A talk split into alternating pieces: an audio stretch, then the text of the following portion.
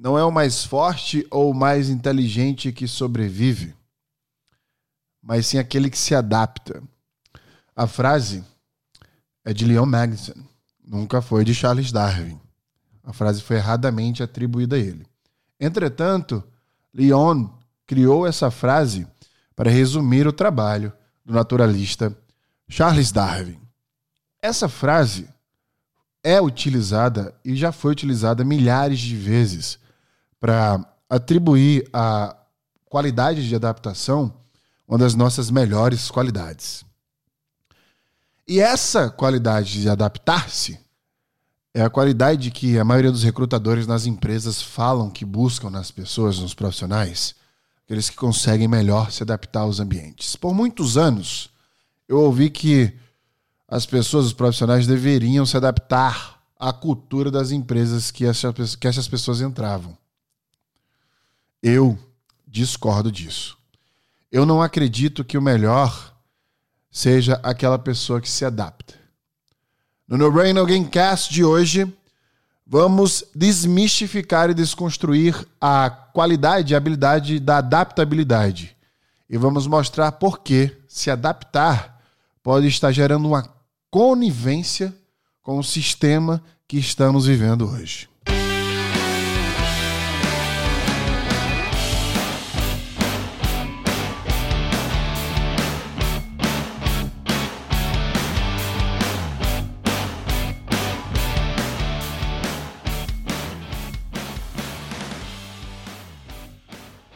Uma coisa que eu sempre falo quando quando estou discutindo sobre questões de, é, de fraqueza, né? Que eu tenho, muita gente me pergunta, Wesley, ontem mesmo, uma amiga chamada Vanessa me perguntou, mas eu tenho curiosidade sobre caçar fraquezas das pessoas, entender como elas lidam com as fraquezas delas. Então, qual que é a sua fraqueza?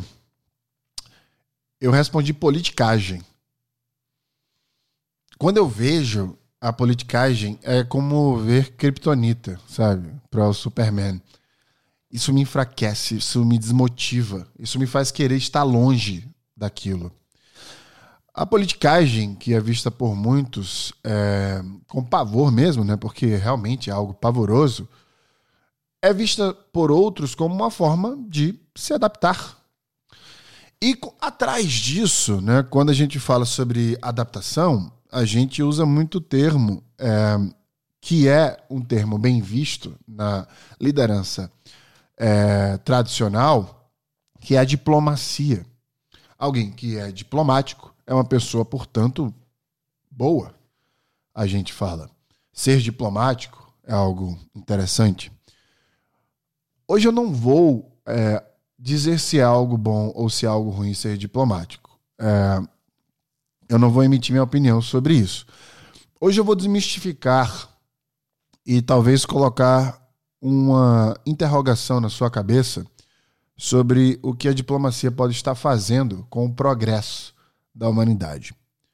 Quando Charles Darwin traz a teoria da evolução, né, que hoje é, a gente gosta de chamar de transformação, porque quem evolui quer dizer que deixou algo para trás, né, e, e, as outras que não se transformaram não evoluíram, né, então não é exatamente isso, porque transformar não quer dizer necessariamente evoluir, né?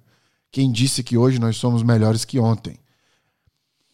Transformar é o termo mais correto. Quando a gente analisa a teoria de Darwin, que fala sobre a transformação genética, né? a, teoria da, a teoria da seleção natural, por exemplo, traz, portanto, Leon, né? quando falou do trabalho de Darwin, trouxe a famosa frase: o melhor é aquele que se adapta.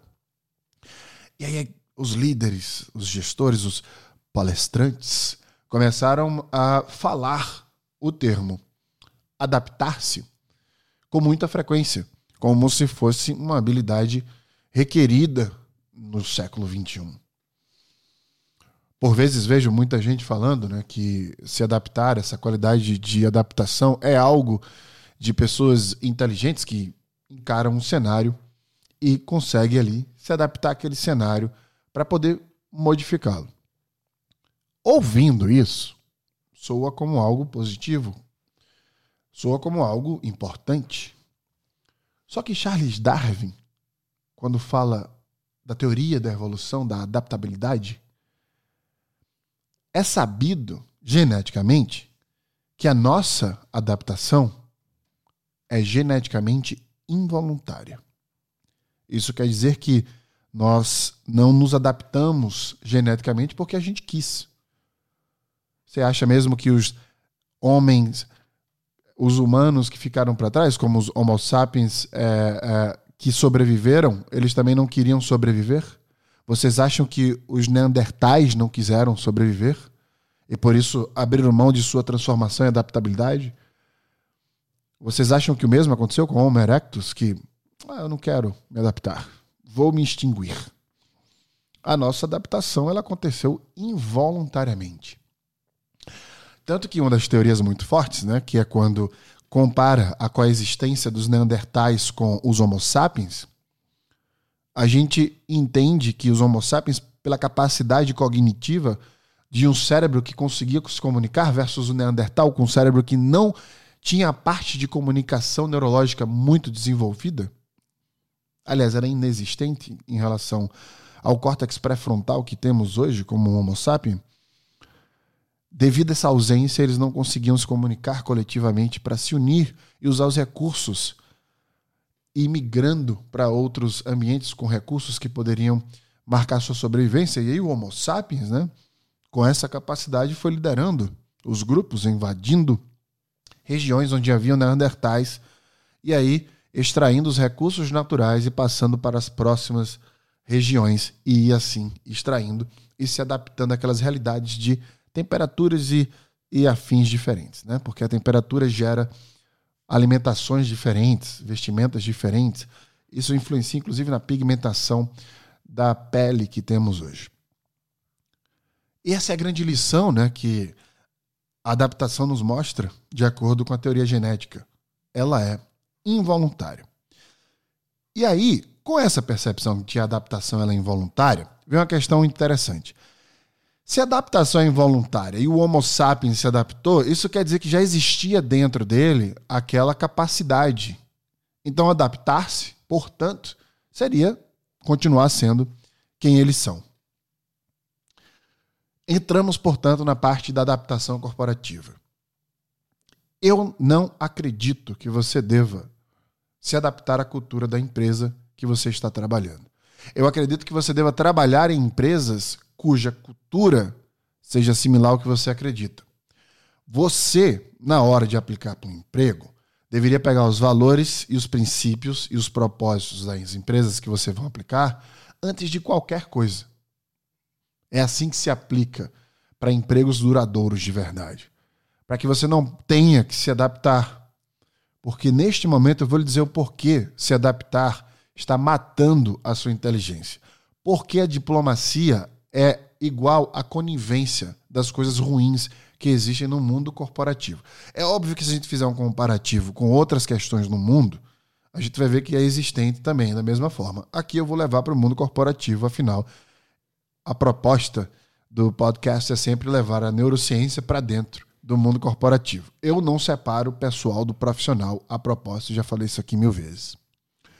Quando a gente entra num mundo onde a politicagem é muito forte, onde você vê pessoas de confiança da diretoria, ao invés de ver pessoas competentes, onde muitas pessoas entram numa sala de diretoria usando uma máscara e aí escuta a ordem, sai sorrindo e feliz e entra numa sala com um time que reporta para ele e aí já com um ar de superioridade e como se exercesse o mandato, eu me questiono em qual dos dois momentos esta pessoa está sendo ela mesma.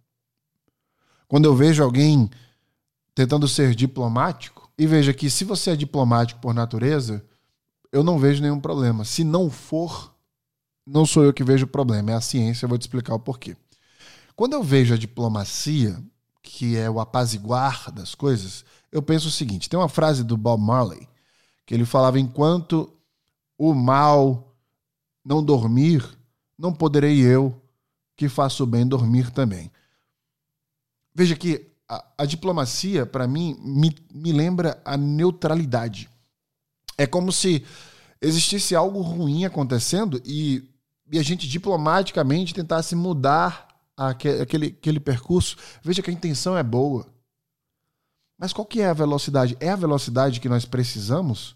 Essa mudança? E aí, quando a gente fala sobre assuntos mais drásticos, como o racismo, que ou você é ou você não é, não tem como você ser neutro. Quem é neutro está sendo conivente. Quem é neutro está sendo racista. Então, ou você é racista ou você não é. Não tem, não tem diplomacia no racismo. Mas por que não? Mas por que a gente não faz a mesma coisa no resto que a gente quer mudar? Se a gente já sabe que a neutralidade, a diplomacia, ela tem um pacing, ela tem uma velocidade que é desproporcional ao que o mal causa. A politicagem que traz a burocracia, que dopa a performance, que faz você perder a motivação de, do prazer, do tesão, do gozo de entregar resultado. Porque você sabe que cresce mais aquele que consegue jogar o jogo político dos Homo sapiens, dos mamíferos, que precisam eh, ser agradados muito mais do que, de fato, o resultado. A gente já sabe disso. A gente fala pouco, porque a gente tem medo do que podem fazer com a gente se ouvirem isso. E aí vem uma teoria interessante da neurociência, que eu já falei aqui muitas vezes, que é o seguinte: Quanto mais você exerce o seu self, que é o você mesmo para a psicologia, maior atividade no córtex pré-frontal. Quanto menos, menor atividade no córtex pré-frontal. O que é que navega no córtex pré-frontal? A sua inteligência, seu poder cognitivo, a sua racionalidade, a sua personalidade. Quanto menos você é quem você é, menor personalidade você tem.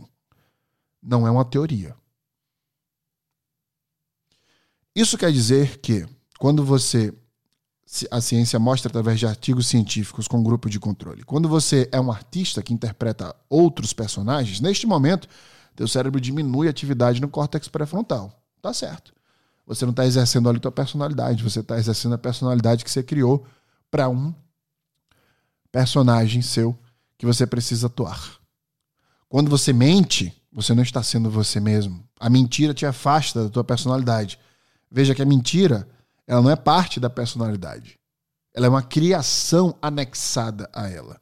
E aí, quando você mente, você perde atividade no córtex pré-frontal. E quando você é político, quando você usa politicagem, você também perde poder cognitivo, força cognitiva, porque diminui a atividade no córtex pré-frontal. Isso quer dizer que na hora que você se adapta, na hora que você vai tomando decisões que, de uma forma que você não iria tomar, mas por politicagem, mas pelo bem da boa vizinhança, tomar decisões e ter posturas e escolher frases e palavras talhando tudo isso pelo bem da diplomacia, para que todos possam ser felizes, você também está diminuindo a atividade no córtex pré-frontal. Você está deixando de ser quem você é. Quando as pessoas colocam uma postura profissional no trabalho, parecem outras pessoas, parece um personagem. O dia tem 24 horas, das quais, em média, você dorme 8. Quando você vai para o seu trabalho, entre 8 e 9 da manhã, e sai entre 6 e 7 da noite, por exemplo, isso implica que você passa a maior parte do tempo, durante os cinco dias úteis da semana, dentro do trabalho. E se você tiver que se adaptar, e se você tiver que usar a diplomacia o tempo inteiro, e se você tiver que colocar uma postura profissional, eu encerro esse podcast te perguntando: a que horas do dia você habita o seu próprio corpo?